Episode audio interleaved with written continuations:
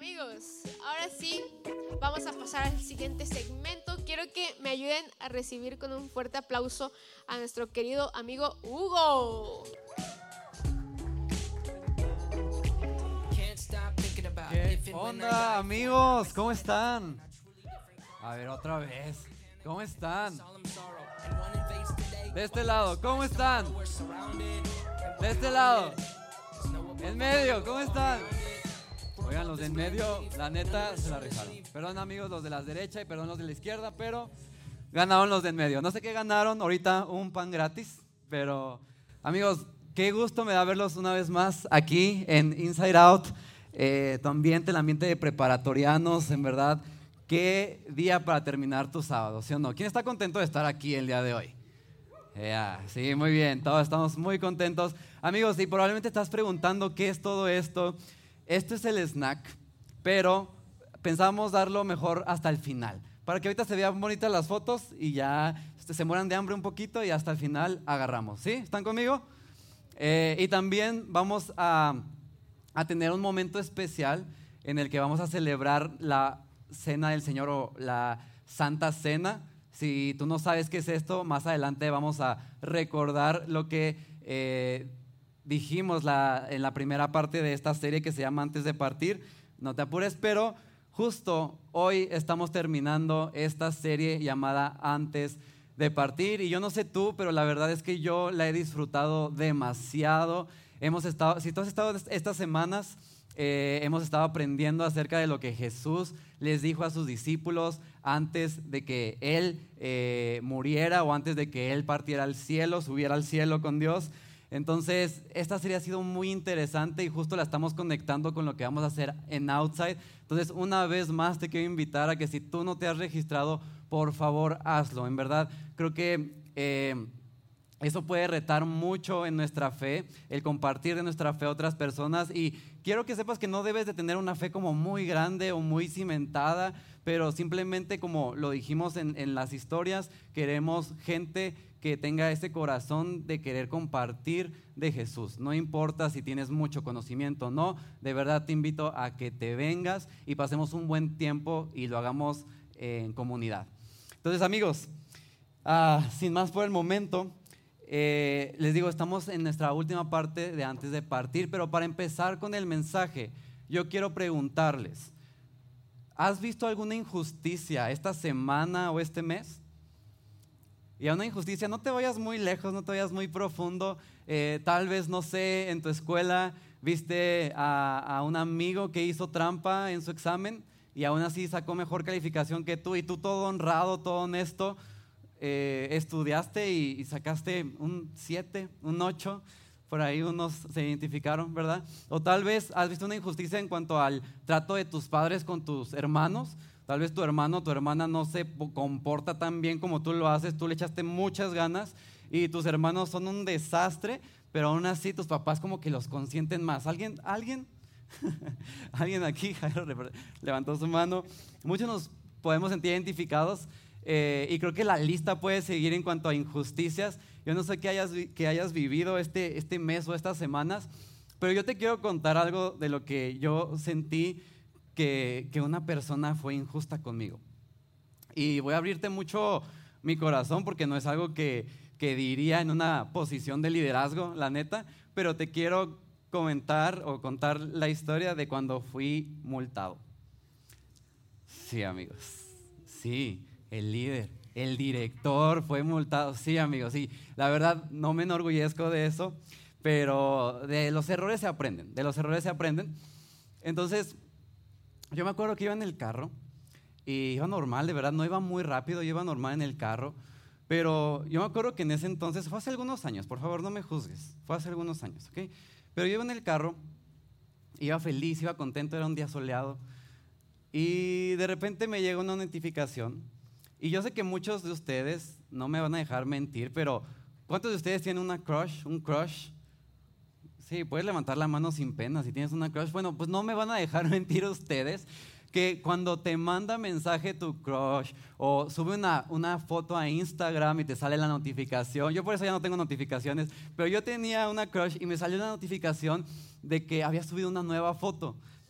Y en lo que iba manejando, entonces era como, la veo, no la veo, la veo, la veo.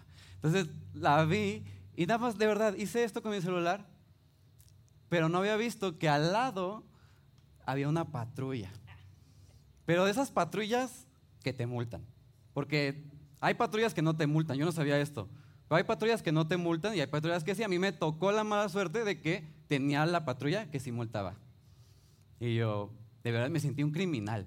Me sentí un criminal. Yo dije, ¿qué me robé? Sí, sí me lo robé. Sí me lo robé. No sabía que me había robado, pero me sentía criminal yo en ese momento.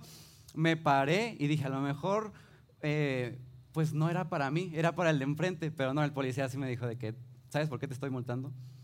Y yo, no. O sea, no sabía que por sacar tu celular, ya lo saben ustedes también, que les sirva de experiencia de que mi líder, bueno, no soy su líder directamente, pero de que Hugo me dijo que sacar el celular está mal mientras manejan, ¿ok?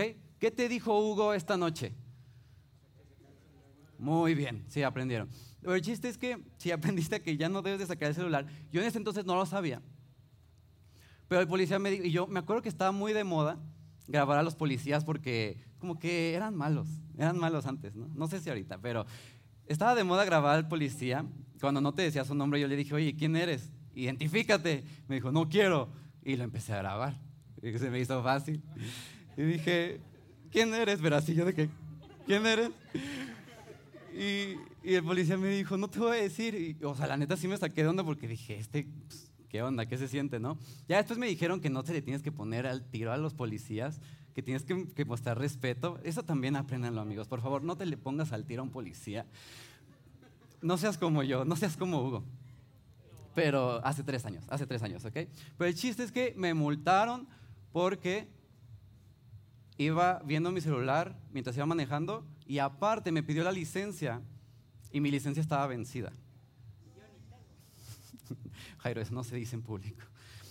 Eh, pero, o sea, yo me sentí traicionado, me sentí, dije, porque desde ese momento, en verdad, yo nada más me concentraba en personas que sacaban su, celular mientras estaban manejando.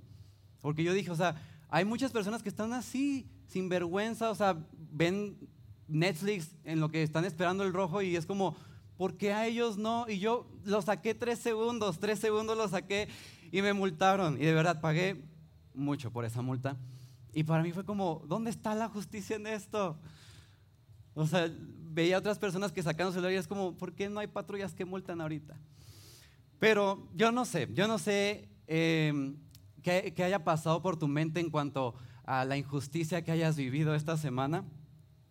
Pero hoy te quiero hablar de algo que para muchos pudo haberse visto como una injusticia, pero para Dios no.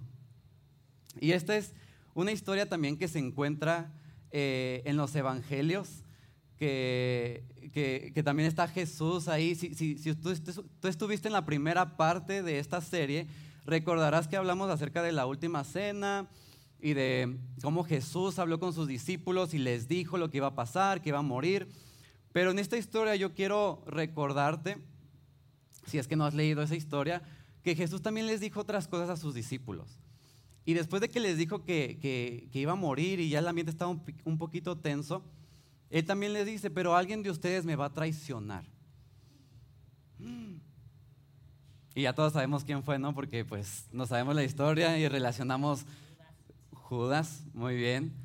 Eh, pero ya, sabemos porque a pesar de que no hemos leído esa historia, no sé si tú ya la leíste o no, pero conocemos por cultura general o por cultura popular que Judas lo relacionamos mucho con traición, ¿sí o no? Entonces, este, pues nosotros ya sabemos que Judas era el que lo iba a traicionar, pero más adelante en la historia, Jesús sigue hablando con sus discípulos y les dice, todos ustedes me van a abandonar, todos ustedes se van a echar para atrás cuando me vean que me están enjuiciando. Y por eso les quiero comentar acerca de Pedro. Pedro es ese amigo que no invitarías a las fiestas. Es ese amigo que no invitarías a ningún lugar, la neta, por insensato que puede ser. Porque puede, Pedro es esas personas que hablan sin antes pensar. Y a lo mejor tú ya, tú ya pensaste en un amigo que es más o menos así. O a lo mejor tú dices, no, yo soy como Pedro, la neta. Yo puedo decir que soy como Pedro a veces, en verdad. O sea, aquí vulnerables. Pero yo, yo también he sido como Pedro, a veces pues digo cosas que no, ¿verdad? Pero Pedro era así. Entonces, eh, esta historia está en Mateo 26, 33 al 35. Y Pedro, insensato, ¿verdad? No, no piensa antes de hablar. Él le dice a Jesús, dice, Pedro declaró, aunque todos te abandonen, yo jamás te abandonaré. Y Jesús respondió, Pedro, mi hijo, te digo la verdad, esta misma noche, antes de que cante el gallo, negarás no una vez, tres veces que me conoces. Y pero dijo, no, aunque tenga que morir contigo, jamás te negaré. Y los demás discípulos juraron lo mismo, ¿no? O sea, y quiero que entiendas el contexto de que los discípulos ya habían pasado tiempo con Jesús. Ellos sabían que lo que Jesús decía, eso mismo pasaba, pero aún así llegó Pedro y dijo, no, Señor, yo no te voy a negar nunca, yo te voy a ser fiel todos los días de mi vida. Y acto seguido, ¿qué creen que pasó? Lo traicionó. O sea, tú puedes leer la Biblia, eh, e, esta historia la puedes leer en la Biblia, y cuando Jesús estaba siendo enjuiciado en una fogata, los discípulos se acercan y entre ellos estaba Pedro, y se acerca y de repente unos pueblerinos le dicen, oye, tú no eras amigo de Jesús, y pero de qué? No, no, yo no lo conozco, no sé quién. Y la otra persona se acerca y le dice, oye, tú no eras amigo, tú no caminabas con Jesús, te vi ayer y el padre, no, yo no era. Y la tercera vez le preguntan al Pedro y el Pedro vuelve a negar a Jesús. Imagina, o sea, yo quiero que te pongas en los zapatos de Jesús. Imagínate que es el peor día de tu vida, bueno, la peor noche de tu vida, y estás pasando por un mal momento y de repente que tu mejor amigo, tu mejor amiga te diga, no te conozco, no sé quién eres. ¿Te imaginas? O sea, ¿cómo, cómo te haría sentir eso? En verdad, quiero que, que lo pienses. ¿Cómo te haría sentir eso? Tal vez tú tratarías de tomar venganza con ese amigo. Mínimo le dejas de hablar a ese amigo, ¿sí o no? Mínimo. Porque es lo que hacemos, es lo que nosotros pensamos que es justo hacer. Porque Él nos negó en nuestra peor noche. O sea, y ahora imagínate lo que ha de haber sentido Jesús que 12 amigos suyos con los que pasó demasiado tiempo, les enseñó, pasaron momentos divertidos. Yo nada más me imagino como la película que pasó Jesús en su mente, de, o sea, todo lo que hicimos y a la mera hora se echaron para atrás conmigo. Pero Jesús no es como nosotros, y lo sabemos, ¿no? Jesús fue perfecto, nosotros no lo somos. Pero quiero que cheques también lo que Jesús hizo con sus discípulos, o sea, porque te digo, podemos, que podemos tratar de, tomar venganza o de hacer justicia por lo que estos amigos nos, nos hicieron, pero Jesús hizo algo revolucionario, la neta. Y esto se encuentra en Juan 21, 15 al 17 y dice, o sea, les hizo un desayuno en la playa, o sea, qué amigo era Jesús.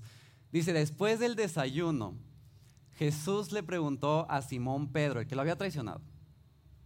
Y dice, Simón, hijo de Juan, ¿me amas más que estos? Y le, le dice, sí, Señor, tú sabes que te quiero. Y Jesús le responde, entonces alimenta a mis corderos. Y luego Jesús repitió la pregunta, Simón, hijo de Juan, ¿me amas? Y Pedro le dice, sí Señor, tú sabes que te quiero. Y dice Jesús, entonces cuida de mis ovejas. Y Jesús le preguntó por tercera vez, Simón, hijo de Juan, ¿me quieres? Y a Pedro le dolió que Jesús le dijera la tercera vez, ¿me quieres? Y le contestó, Señor, tú sabes todo. Ahora sí lo reconocía, ¿no? Pero dice, Señor, tú sabes todo tú sabes que yo te quiero. Y Jesús dijo, entonces alimenta a mis ovejas. Y yo nada más quiero que veas esta imagen, porque Jesús lo que estaba tratando de hacer aquí era que, él quería restablecer la amistad que tenía con Pedro. Y de verdad, si esto fuera una película, si esto fuera la escena de una película, tú y yo le estaríamos gritando a Jesús de que no, ¿qué estás haciendo? ¿Por qué lo perdonaste? O sea, Qué inmenso hace eso, la verdad.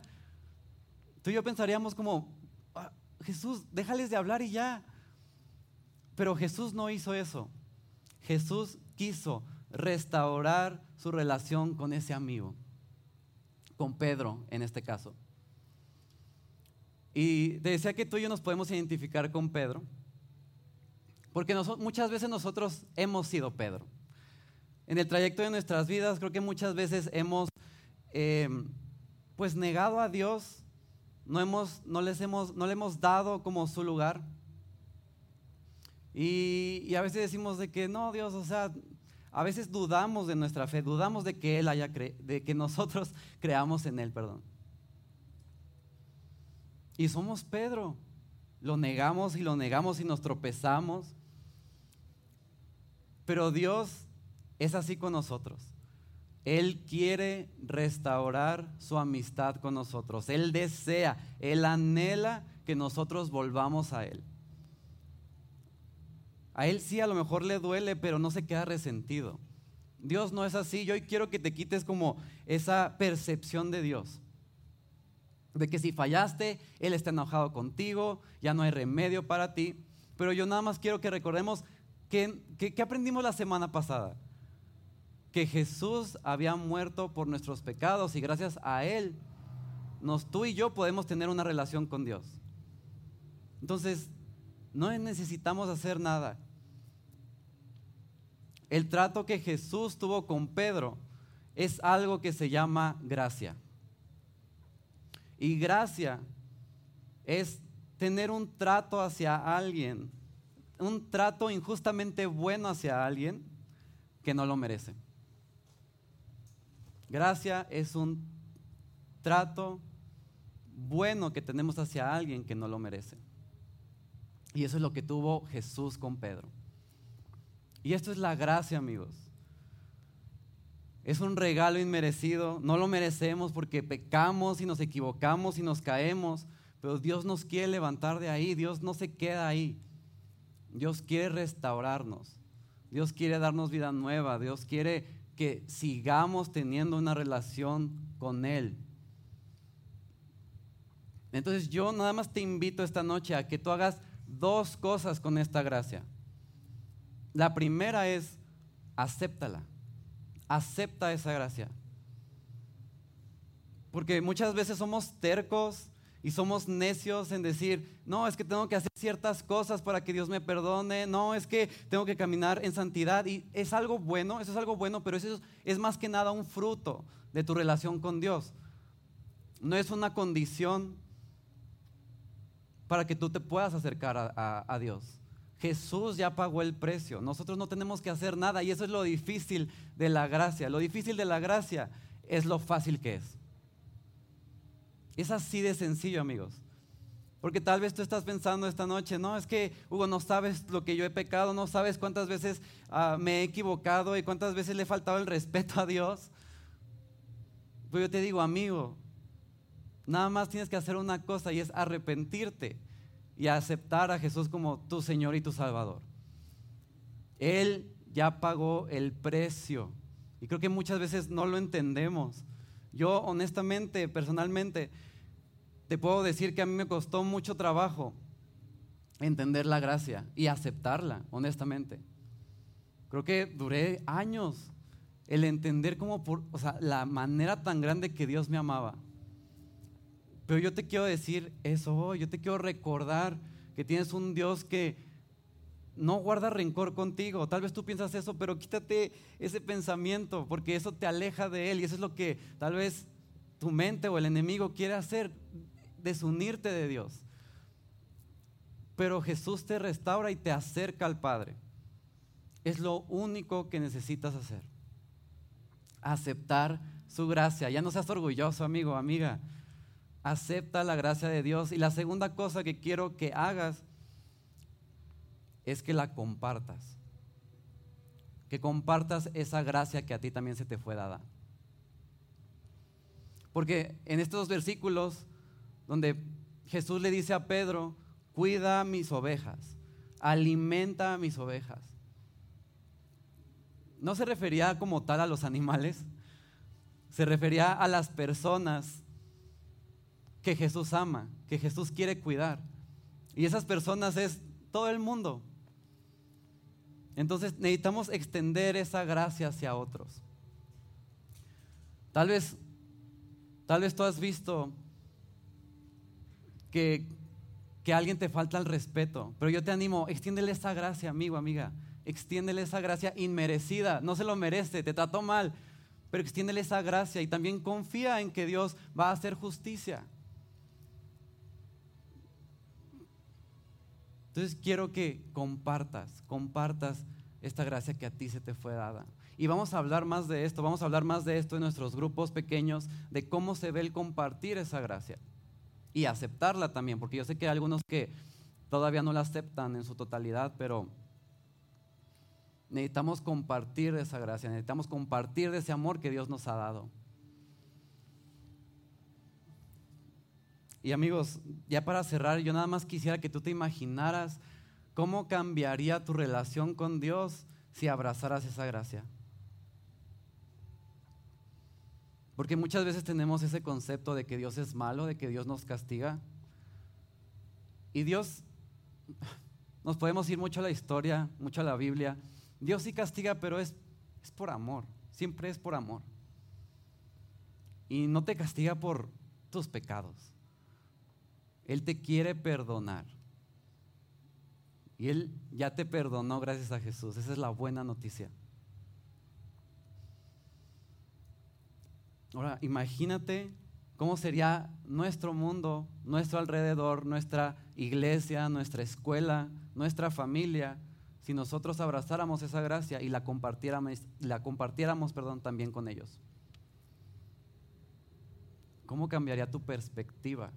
En cuanto a Dios y a las personas. Creo que serías más capaz de amarlas. Y eso te lo aseguro. El día que yo entendí la gracia, yo de alguna manera tuve la capacidad de amar más a las personas porque los veía con ojos, con los ojos de Dios, no con mis ojos carnales. Entonces yo te invito, amigo, a que medites en eso, a que medites en el sacrificio que Dios, que Jesús hizo por, por todos nosotros para que nosotros pudiéramos ser libres de toda culpa, de todo pecado, de toda condenación. Dios no te condena. Dios no te condena. Él te quiere libre. Y Él te quiere amar.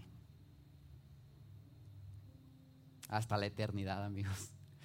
Entonces, en verdad, en verdad recuerden esto todo el tiempo. Eso es lo que, lo que Jesús quería. Porque nos amó mucho y nos ama y nos seguirá amando hasta la eternidad.